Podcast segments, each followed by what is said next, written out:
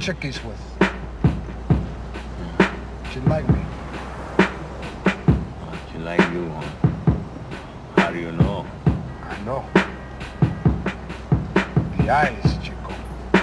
They never lie, never lie, never lie. Vivir sola es llegar y dejar la llave donde vos querés y la cartera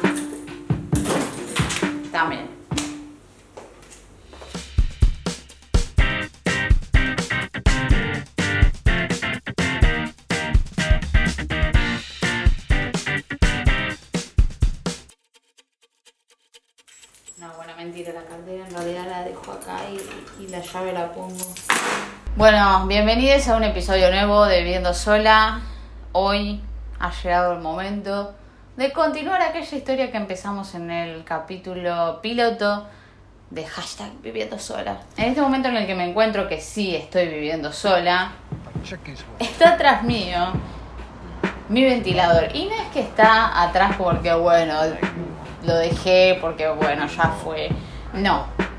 ¿Eh? Esto no es una película argentina, ni una película de bajo presupuesto. Sin bardear algunas películas argentinas que están buenas. El ventilador, el bello ventilador es la mejor compañía para el que vive solo o sola. Lo primero que tenés que hacer es comprar tu ventilador. Después ves todo lo demás sobre todo en verano. Bien, yo había llegado a lo que iba a ser mi nueva casa, mi nuevo nido, donde iba a construir mi nuevo yo, mi lugar, mi espacio, lo que creía que era en ese momento mi lugar y mi espacio. Y me encontré que en realidad estaba invadiendo a alguien más. No vayan a vivir a la casa de alguien, a menos que tengan alguna emergencia, que sí o sí lo tengan que hacer, bla, bla, bla, bla, bla. Cuando yo llego a la casa, por suerte estaba sola. Imagínense, igual 48 metros cuadrados como mucho, creo que eran 46. Para que se hagan una idea, era una habitación, un baño con bañera eh, y una cocina, living, comedor y dos balcones. Listo, se acabó. Ahí tenían que convivir dos personas difícil. Cuando yo llegué a este lugar no estaba mi pareja en ese momento, estaba de vacaciones, así que fue la primera semana de vivir sola y fue horrible. Fue horrible porque en ese momento no me hablaba con mis papás, eh, así que estaba como media... eh, estaba sola, literally, I was alone, ¿ok? No, no, no, sola, sola, sola, solapa. El único momento que veía gente era cuando iba a trabajar o cuando venían mis amigas a verme cómo me encontraba. Y aparte queriendo eh, formar mi espacio en ese lugar que ya había cosas que eran de otro.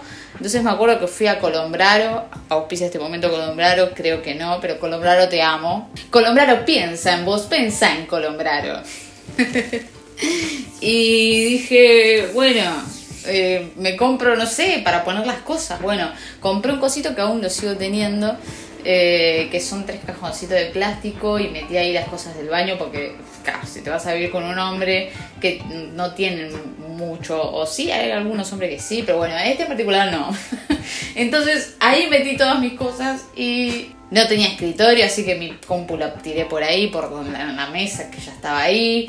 O sea, fue como una especie de usurpación, pero como que había un consentimiento, ¿no? Fue como, dale, venite, bueno, voy. Bueno, después las cosas igual se van poniendo bien, no me lo voy a hacer tan triste, tan gris. Después, bueno, me vuelvo a hablar con mis papás, está todo bien. Viene mi pareja, al principio fue como, wow.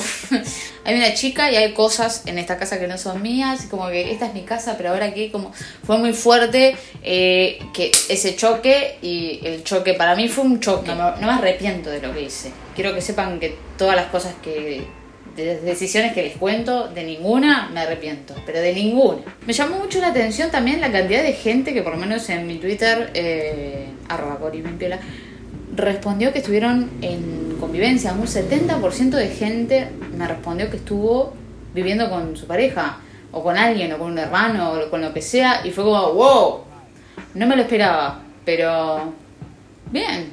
Ya iba igual un tiempo de la relación, ponerle que iba un año o más, la verdad no me acuerdo, ni me quiero acordar. Pero la etapa del enamoramiento consiste en dos partes, que es la del enamoramiento al principio de cuando conoces a una persona y después está la otra etapa del enamoramiento de eh, la convivencia que también durará cuatro o tres meses, como mucho cinco. La del enamoramiento dura seis meses en- generalmente. Estos son números que no, los, no sé de dónde los saqué, no sé de dónde los tengo en la cabeza, pero son números que los tengo y se los digo. Así que luego de que pasa esta etapa, empiezas a ver todos los detallecitos y empiezas a ver cosas y empiezas a escuchar cosas y todo te va molestando cada vez más. Y lo sano sería como la comunicación. La comunicación es clave en cualquier aspecto interhumano. Wow. What? I'm, this is, this is, me morí. ¿Por qué digo esto? Porque con la comunicación evitas cualquiera de las cosas que me pasó. Igual cuando dos personas no son compatibles, no son compatibles y punto. Y ahí uno tiene que decir basta. Voy a hablar por mí, que fue lo que yo fui notando y que lo que me fue molestando. Por ejemplo, hmm, vamos no para el lado escatológico. No está bueno abrir el baño, entrar, prender la luz y ver en el inodoro la frenada del 214 eh, que no es tuya, porque yo no dejo frenadas, porque si hay algo que me han enseñado muy bien, es que cuando vos entras a un baño, tenés que dejarlo igual que como entraste. Y después son un montón de cosas, pero te vas dando cuenta que esa es como re fuerte, porque se las cuento y te dicen, oh, qué asco, pero después no sé, desacomodó la sábana y la dejó desacomodada. ¿Pero por qué te molesta? Y porque se, se suma a que el tenedor lo puso en el segundo cajón, que no iban ahí los tenedores. Habíamos quedado que los tenedores iban en, el primero. Ah, y también eso se suma que cuando vos estás queriendo grabar algo, eh, pues yo en ese momento hacía videos, él está haciendo ruido de fondo. Ah, a eso se suma que fuma, entonces se fuma el olor a pucho en la casa. Ah, y a eso se suma que escucha música muy fuerte. Ah, y a eso se suma que habla. Ay, habla. Y a eso se suma que es un boludo. Oh, es un boludo. ¿Entiendes? Como que cada vez el filtro va siendo como que vos a esa persona que amás la odias. Igual de todos modos, después de años, me terminé dando cuenta que eh, estaba conviviendo con una persona tóxica.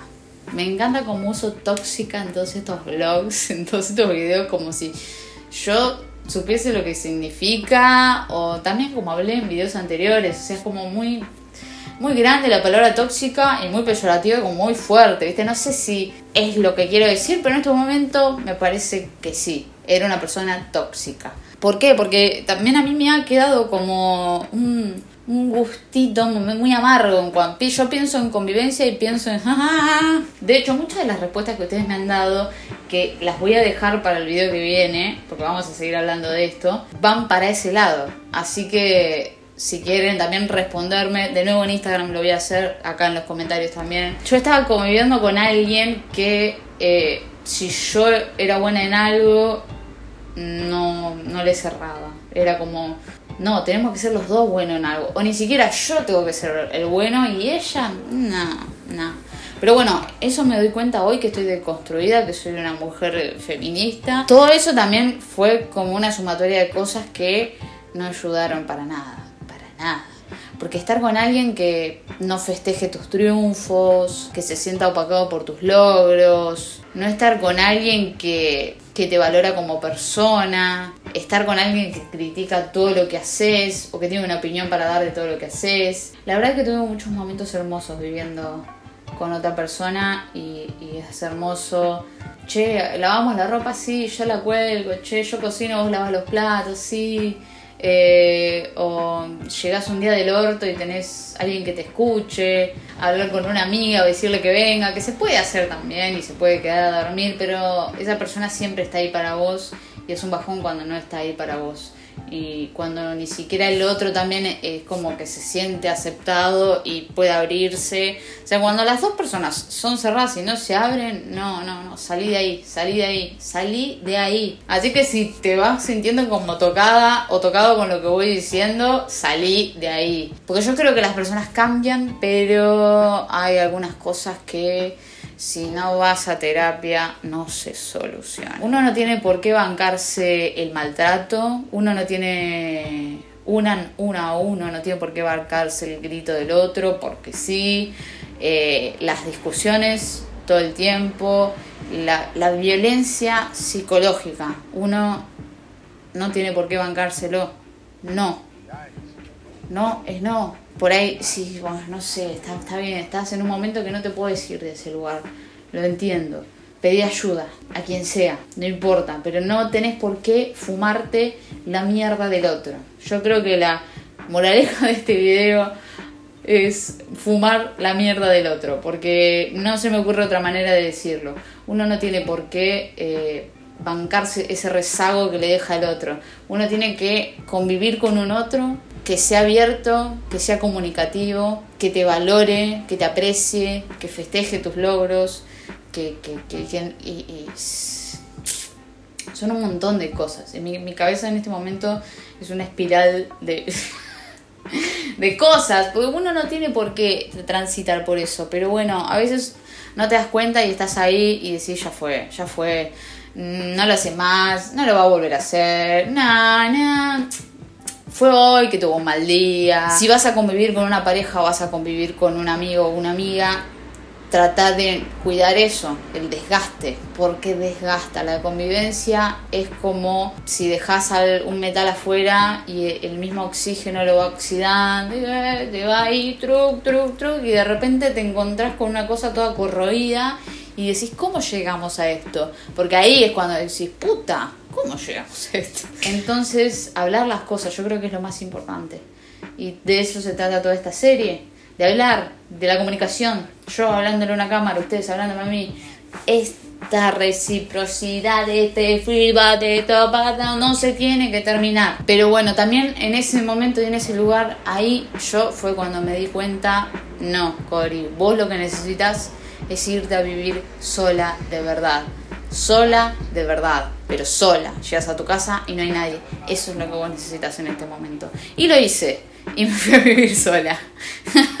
continué en pareja, sí, continué en pareja. Y la relación mejoró, creas o no. Y después se fue toda la mierda. Pero bueno, todo se termina yendo a la mierda.